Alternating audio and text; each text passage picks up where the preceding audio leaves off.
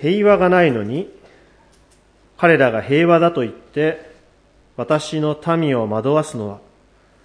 壁を築くときに漆喰を上塗りするようなものだ。今、国部長老によって朗読されたエゼキエル書の中にあった言葉の一つです。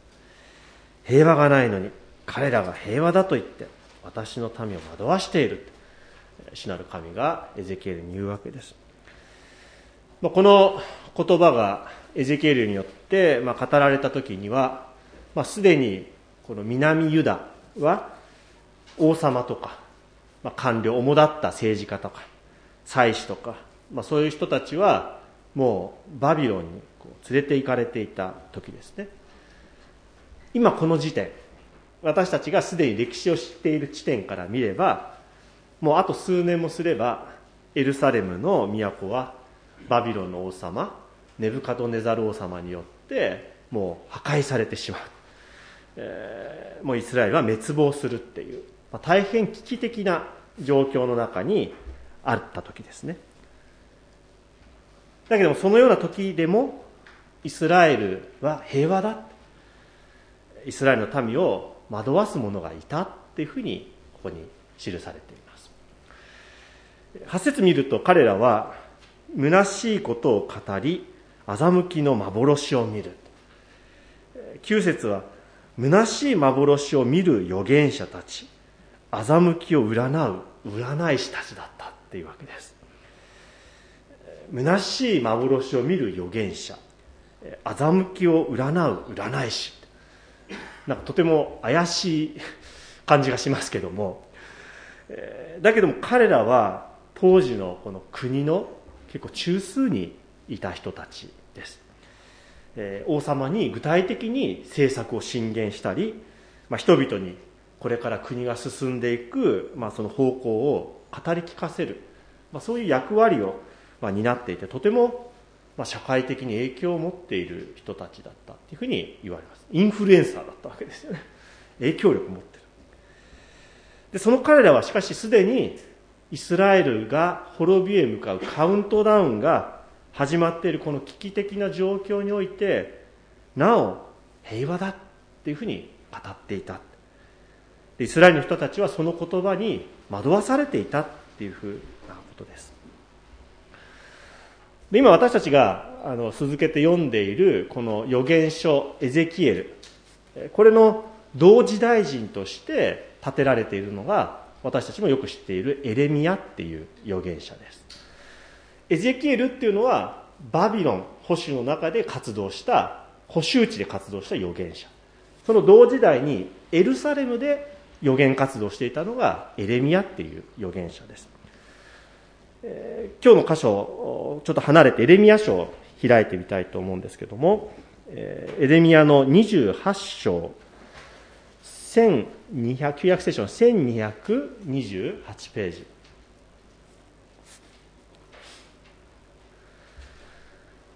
そこ開いていただくと、ハナンヤとの対決っていうことが出てきます。その同じ年、ユダの王ゼデキアの治世の始め、第4年の5月に、主の神殿において、ギブオン出身の預言者で、アズーの子ハナンヤが祭司とすべての民の前で私に言った。イスラエルの神万軍の主はこう言われる。私はバビロンの王の首輝を打ち砕く。2年のうちに私はバビロンの王ネブカドネザルがこの場所から奪い取っていった主の神殿の最後をすべてこの場所から持ち帰らせる。またバビロンへ連行されたユダの王、ヨヤキムの子、エコンヤ及びバビロンへ行ったユダの補修の民をすべて私はこの場所へ連れて帰ると主は言われる。なぜなら私がバビロンの王の首輝を打ち砕くからである。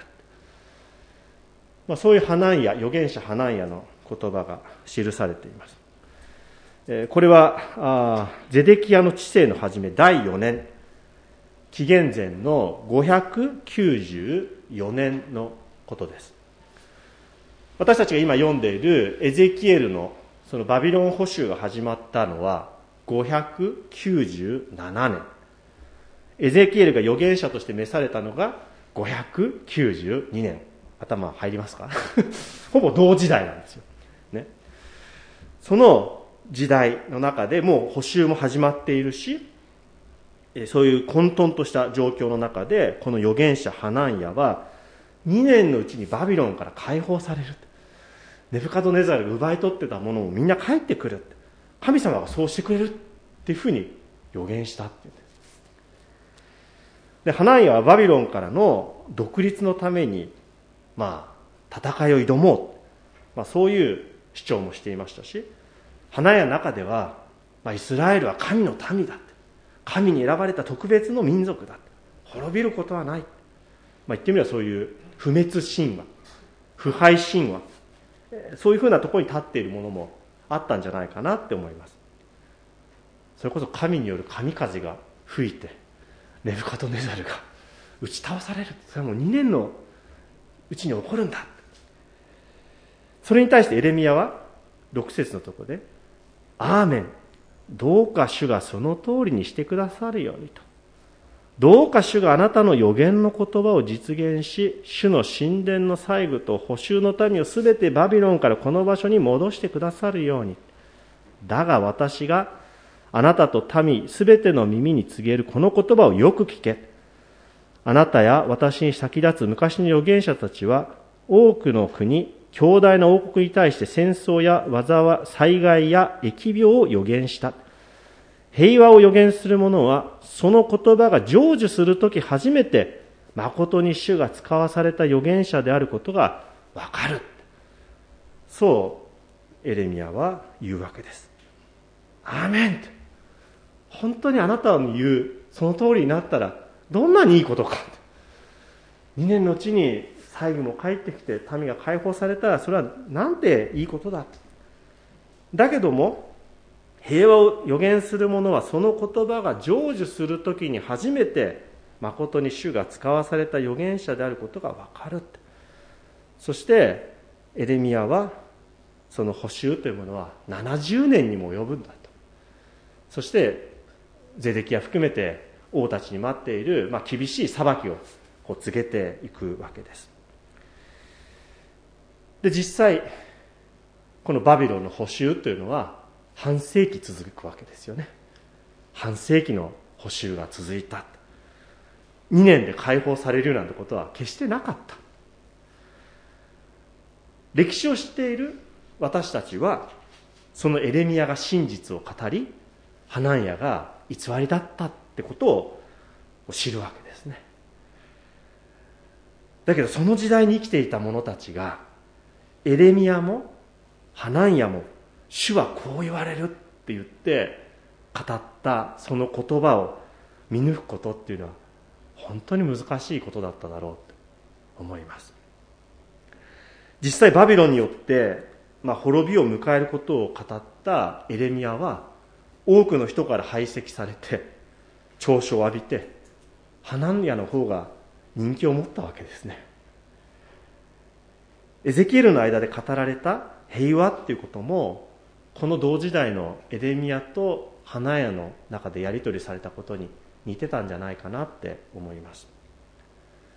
人々は厳しい警告や破滅を語る預言者の言葉よりも平和を語る預言者たち占い師たちを信じたい信じるそういうふうに思ったなんか分かる気しますよね。時代が混沌としてなんか先行きがものすごい不透明で不安が人々をこう支配する中でなんか厳しい裁きの言葉よりも少しでも自分たちを安心させてくれて何か少しでも希望を指し示してくれるそういう言葉にすがりたくなるようなそういう思いって今の私たちよくわかると思います。あま厳しい言葉聞きたくない何か大丈夫だと思えるそういう言葉を聞いてい。きたい私たちもそう思うんじゃないかなと思います。不安が大きくなればなるほど不安が強くなればなるほど私たちは私たちもやはり自分たちをどこかで大丈夫だって思わせてくれるものに心を惹かれていく。だけどそれは一歩間違えるとまさに偽預言者の言葉にすがってしまう。もっと言えば先週読みましたようにその自分たちを安心させてくれるものを欲しいっていう思いが偶像礼拝の入り口になりかねないって。そういうことを覚えておきたいと思うんです。今日説教の準備で読んでいた一つの仲介書のコメントの中にイスラエルの民は平和のメッセージを切望していた。そこで偽預言者たちは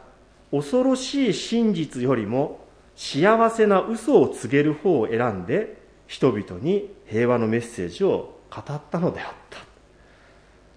偽預言者には必ず喜んで耳を傾ける聴衆がいるのだだから偽預言者の問題もちろん語る側の問題もそうだけども実は聞く側の問題もこの偽預言者の問題には大きいんだ。結局偽預言者っていうのは人々が聞きたいことを聞かせてあげる。それで人々が興奮していく。そして崇め立てられていく。人気を博していく。そうなんだなと思うんです。偽預言者は一人で偽預言者としているんではなくてむしろその偽預言者の言葉を聞きたい。そういう熱狂する群衆がいる。引きつける何かがある。人々が聞きたいメッセージを語っていたからこそ偽預言者の言葉は簡単に人々を惑わす言葉になっていった。それを見分けるっていうのは同時代に生きる時に本当に難しいことだ。私たちもそのただ中にいたら惑わされるんじゃないかなと思うんですね。皆さんどうですかね。ハナンヤとエレミアの言葉を聞いたらハナンヤの方を信じたい。そうなったらいい。そっちにかけたい。願う。そう思うんじゃないかなって。私だったらそっち選んじゃうような気がするんですよね。でそのこと聖書読んでる例えば新約聖書の中でも突き詰めていくとねイエスを取るかバラバを取るか。あの選択肢の中でもイエスよりももっと力強く打倒ローマで燃えてくれてるやっぱりバラバの方が自分たち近いんじゃないか。自分たちの願い実現してくれるんじゃないか。どうするお前たち。バラバライエスはどうする。十字架につけろ。そうやって熱狂するあの受難物語の場面ありますよね。私たちは外野から見ればなんてことだって思う。だけど私たちがその場合で願っているものを目の前に出してくれる人がいたらそっちに奪われていってしまう。ヒトラーもそうだった。そういうことは私たちがどういうふうに今捉えていけるか。私たちは大丈夫だっていう保証はどこにもないような気がするんですよね。私たちは本当に往々にして自分たちにとって不都合な真実よりも幸せと思う嘘を告げる方を選んでしまう。まさに不都合な真実には蓋をして何か漆喰を上塗りしていくようなそういう言葉を求めてしまう者たちだなって思います。しかし私たちがこの神の言葉を取捨選択するんではないまして先週共に分かち合ったように月を剣に変える時代だって言って預言者の言葉を曲げてしまうようなことでもない。もちろん聖書っていうのは何か一字一句もうそのまんま受け取らなきゃいけない。信じなきゃいけない。そういうことではないわけですよね。当然歴史を学びその背景を学びながら解釈していく必要があります。だからこそその解釈の中に誘惑があるってことを常に踏まえなければいけない。何が本当に神の御心かを謙遜に自らをこう漆喰に塗り固めるんではなくてむしろ打ち砕かれていく思いを持って聖書を読んでいく。私たちを何かこう上塗りしていくために聖書を読むんじゃない。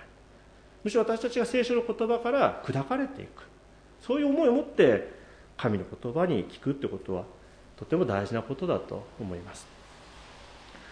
神の言葉は常に厳しいっていうことではありません。だけども常に私たちに心地よいってことでもないっていうことですよね。10年前にあの私 GA でアメリカに行きました。アメリカ行くとテレビつけるといわゆる宗教番組やってるわけですよね。もういろんな教会の礼拝テレビで見れるわけですよね。テレビ伝道者そしたらこうパッてつけたらあのいわゆる何バスケットの会場何万人も入る会場で行われている日曜日の礼拝を見る機会がありました。でそこで語っているあの牧師っていうのは非常に、まあ、スタイリッシュでかっこよくて、えーまあ、すごい有名人なんですね。でその後見たら空港でもその人のあの本が本屋さんで売られてるぐらい、まあ、全米でよく知られているあの教会でいわゆるメガチャーチってやつですね。先生らしいんです。もうプライベートジェットでもあちこちに 飛んでいくような、えー、本もベストセラーだし。でなんでそんなにで実際その礼拝にはもう5万人ぐらいの人が入ってるわけですよ。今どうなってるんですかねコロナでね。ちょっと情報ちょっと調べなかったですけど。で一緒の部屋にいたそのグレン・ワッツっていう日本にあの語学宣教師で来てたグレンさんこの中でもご存知の方いると思いますけどグレンさんにあの一緒だったんでなんでこの人はこんなに人気なのっていうふうにあのなんでこの人こんなに人を集めて、えー、本も売れて人気なのっていうふうに聞いたんですね。そうするとグレンさんが言うには彼は絶対にネガティブなことは言わないんだ。つまり罪とか悔い改めとかそういうことを迫る言葉っていうのは一切使わないそういうことは語らないんだむしろポジティブ、えー、みんなが安心できる、そういう説教だけをするだっていうふうにグレンさんが言うんですね。でみんなだから安心してその人の話聞いてあ自分は大丈夫だって思うって。だからみんな安心して礼拝に来て本読んでテレビつけて。でその話の中でグレンさんが印象深く語ったのがでも彼の語ってることはハーフゴスペルだっていうふうに言ったんですね。福音の半分だ半分しか彼は語らないんだって。そのやり取りがなんか非常にこう心に残っているやり取りで今日この箇所を読みながらその場面を思い起こしたんですね。でそれは説教者として私自身にも常に傍らにある誘惑だなっていうふうに思うんです。聖書の厳しい言葉を説教するのって皆さんもなんかどんよりして「先生今日の説教きつかったです」とか言う。それは皆さんがね「先生今日励まされました」って「今週1週間生きてきます」って。そういう説教の語りやすいですよね。感謝されて。でももし聖書がそう言ってないのに私がそこで語ってたらそれは神の言葉を曲げてしまうことになる。そういう誘惑って常にあるなって思います。旧約の預言者たちは決して福音の半分を語ったんではなかったわけですよね。旧約の預言者イザヤもエレミアもエゼキエルも非常に厳しい裁きを語りました。悔い改めを呼びかけました。そして神の憐れみを神の慰めを語りました。慰めだけを語ったんじゃなかったですね。今日の与えられた御言葉の中でも13節。エゼキエルの、えー、13節のとこではそれゆえ主なる神はこう言われる。私は憤りを持って暴風を起こし怒りを持って豪雨を降らせ怒り狂って氷を石のように降らせすべてを破壊する。お前たちが漆喰を塗った壁を私は破壊し地面に打ちつけその基礎をむき出しにする。それが崩れ落ちる時お前たちもその中で滅びる。語られる。実際これはイスラエルがエルサレム滅亡という形で成就するわけですよね。実際に大雨が降るとか実際に氷が降ってくるとかそういうことではなくて非常に危機が襲う。滅びがあるでそれがエルサレムの滅亡という形でこれはイスラエルに襲いかかってくるわけです。しかし預言者はそのことを語って単なるそれで滅びを告げてるんじゃないっていうことなんです。その時お前たちは私が主であることを知るようになる。全てが瓦解し人間たちが上塗りしてきたものが崩れ落ちる時。それはまさにあなたたちが私を知る時となるのだ。そういう時として預言者はこの時を捉え語っているわけです。イスラエルにとっての滅びの経験というものは神を新しく知る時であったということです。それは自らの願いや願望で築いてきたもの。そういう上塗り続けたものが剥がれ落っこって基礎がむき出しにされる。そういう経験だった。だけどそこからまた新しく生まれ変わり始まっていく時だ新しく神を知り新しく神に出会う時だそれが神による裁きの時でありイスラエルが滅びとして経験する時だだ滅びっていうのは単に神様が怒り狂って滅ぼしちゃってはいおしまいよじゃないんです。まさにそこが神を知る時となるんだ。新しい始まりの時となるんだそれが深い意味での悔い改めの時となるんだ預言者は告げたんだと思います。その基礎をむき出しにするなんか非常にこれ印象に残る言葉でした。私にとって。基礎がむき出しにされる。イスラエルのとって大事なことは脆いなんかこう滅びに向かっていく中で一生懸命一生懸命漆喰で上塗りすることじゃなかったんですよね。むしろその弱い脆い民神を憐れみ愛してくださった。その神にどこまでも信頼して生きること。それがイスラエルに求められたことでありもっと言えばイスラエルの基礎だったわけですよね。イスラエルの土台というものは神がその民を愛し抜かれていたということがイスラエルにとっての基礎だったわけですね。だけどもイスラエルは自分たちで壁を作り脆い壁を作りそれに上塗りの漆喰を重ねていった。だけど大事なことは自分たちがどこに基礎を持っているのかということを常に知ることだったんじゃないかなって思います。だから漆喰が裁きによって剥がされてその基礎をむき出しにするとても印象深い言葉だしイスラエルのあの瓦礫をエルサレムの神殿が崩れていくような姿を思い浮かべますけども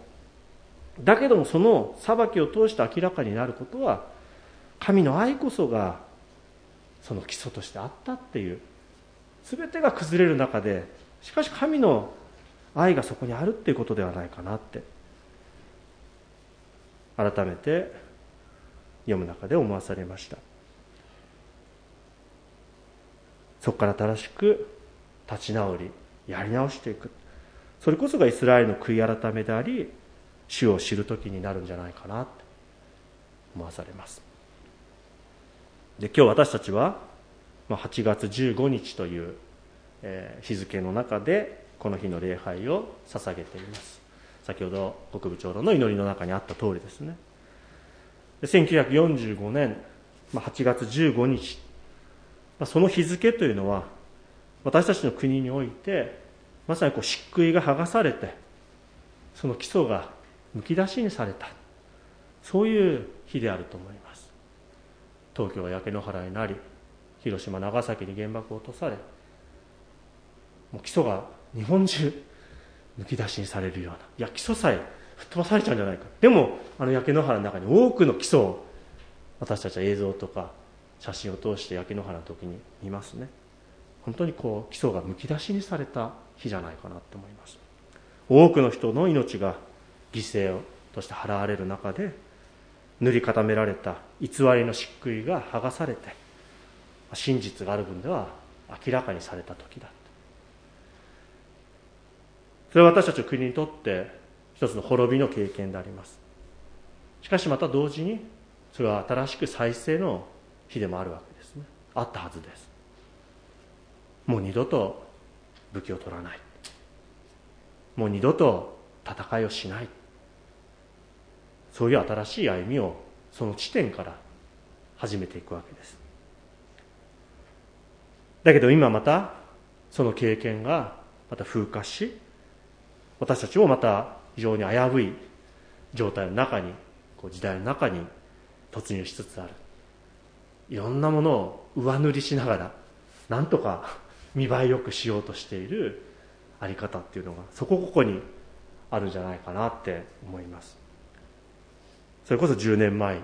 私たちは東日本大震災を経験し未曾有の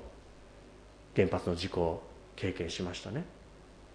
オリンピックのことがありました。コロナのことが今なおあります。そういう中で何か私たちにとって常に不都合な真実は隠され続けそして何か安心安全という言葉の上塗りが次から次へと私たちは社会に塗り重ねられてるんじゃなかろうか。私たちのあの経験しているこの社会の精神性っていうのは何か滅びへ向かっていったあの1940年代とそんなに変わってないんじゃないかなっていうことをここ最近の私たちが経験させられているいろんな事柄の中で、まあ、考えさせられる。平和がないのに彼らが平和と言って平和だと言って私の民を惑わすのは壁を築く時に漆喰を上縫いするようなものだ。それは決してイスラエルの時代のことじゃない。私たちのこの時代に今告げられる神の言葉として聞かなければならないというふうに思わされます。今私たちは何を私たちの人生の私たちの国の土台に据えるのか基礎に据えていくのかそのことが今一度問われている時ではないでしょうか。自分たちの都合のいい上塗りをしていくんではなくてまさに神の愛に立ち返るその土台にもう一度私たちが立ち返りそこから新しく歩みを始めていく。それが私たちにとっては悔い改めであるし真実の言葉を聞くっていうことじゃないかなって思います。私たちは今一度神に立ち返り何か私たちを安心させてくれる言葉を求めるんではなくて真実の言葉を求めること。それが今神の言葉を聞く私たちに求められる祈りではないでしょうか。どうか私たちに都合のいい言葉を与えてくださいではなくて真実の言葉を神様私たちに与えてくださいと。私たちはその言葉を求めます。その真実の言葉は私たちにとってイエス・キリストという形で神によって示されているんだということを最後覚えましょう。キリストの言葉を聞く。キリストの生き方を生きる。そこに私たちの平和の礎が築かれているんだということ。キリストは私たちの平和です。そうあります。イエス様が生まれる時にクリスマスの時に天使の大群は告げました。心にかなう人に平和があるようにキリストこそ私たちの平和なのです。キリストを私たちの基礎にしていく。そのことを今日はこの平和手術に改めて受け止め直し私たちが悔い改めそこに立ち返って生きていきたいと心から願います。祈りましょう。主なる神よあなたの皆を心から崇めます。平和手術今日こうして共に御言葉に聞くことができてありがとうございます。私たちは本当に今困難な時代の中で右往左往しながらまた希望を必要とし癒しを必要とし生きるものであります。主をどうぞ私たちを憐れんでください。そして私たちを本当に生かすあなたの命の御言葉を私たちが求めまたあなたに会って生きていくことができますように混沌とした時代の中でありますけれども主をどうぞこの地を憐れんでください。私たちがあなたの平和を求めて歩んでいくことができますように力を与えください。主イエスキリストの皆によって祈ります。アーメン